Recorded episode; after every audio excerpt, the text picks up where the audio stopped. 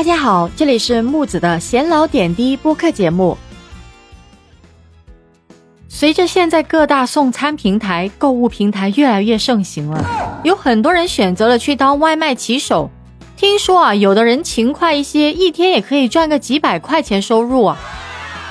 但是随着外卖骑手的日益增多啊，也逐渐暴露了这个行业的一些风险和弊端的问题。最近啊，在网络上有个关于外卖小哥深夜送餐猝死赔偿两百一十七万的新闻，引起了大家的热议。那么，这位外卖小哥名叫小王，深夜接了四个外卖配送单。当他完成了第一个配送单之后呢，剩下的三单都没有完成。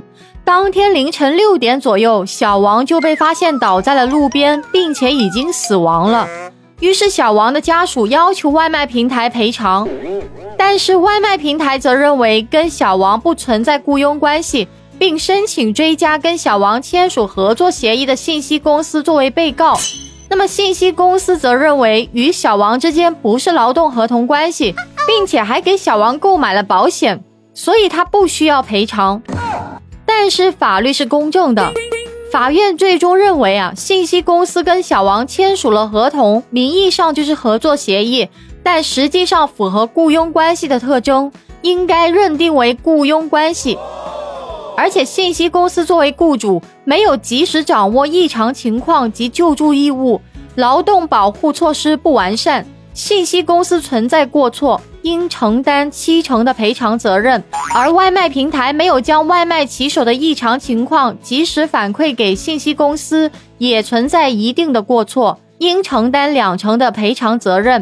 那么，小王对自身健康没有尽到合理注意的义务，自己也要承担一成的责任。所以，最终啊，小王家属获得了赔偿一百五十七万元，加上保险理赔六十万。最终实际获赔两百一十七万元。那么据了解啊，外卖骑手作为一个新兴的行业，在劳动关系认定上面有别于传统行业。骑手与信息公司属于什么关系？骑手与平台又属于什么关系？一直以来都是引起了很多争议的。那这个事情也让我想起了之前网络上报道过一位四十三岁的饿了么骑手韩师傅在送餐时猝死的事情。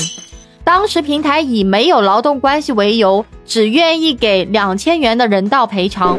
我特意咨询了一下我的律师朋友，他说类似的纠纷案件以前也是经常发生的，但多数都是骑手方败诉。当然，也有一些情况是法院没有拘泥于形式上的法律关系。而是根据实际上的合作关系和利益关系，认为接受配送任务就是建立雇佣关系，而将平台纳入责任主体承担连带赔偿责任，体现了权利和义务的平等。所以啊，我建议如果有类似的事情发生，都可以选择通过起诉来维护自己的利益。当然，我觉得更重要的是要针对这种新型劳动关系的法律认定和政府监督，不能让无劳动关系成为某些企业的免责金牌呀。对于外卖骑手的权利和责任问题，你是怎么看的呢？欢迎在下面评论区留言哦。记得关注我，下期节目再见。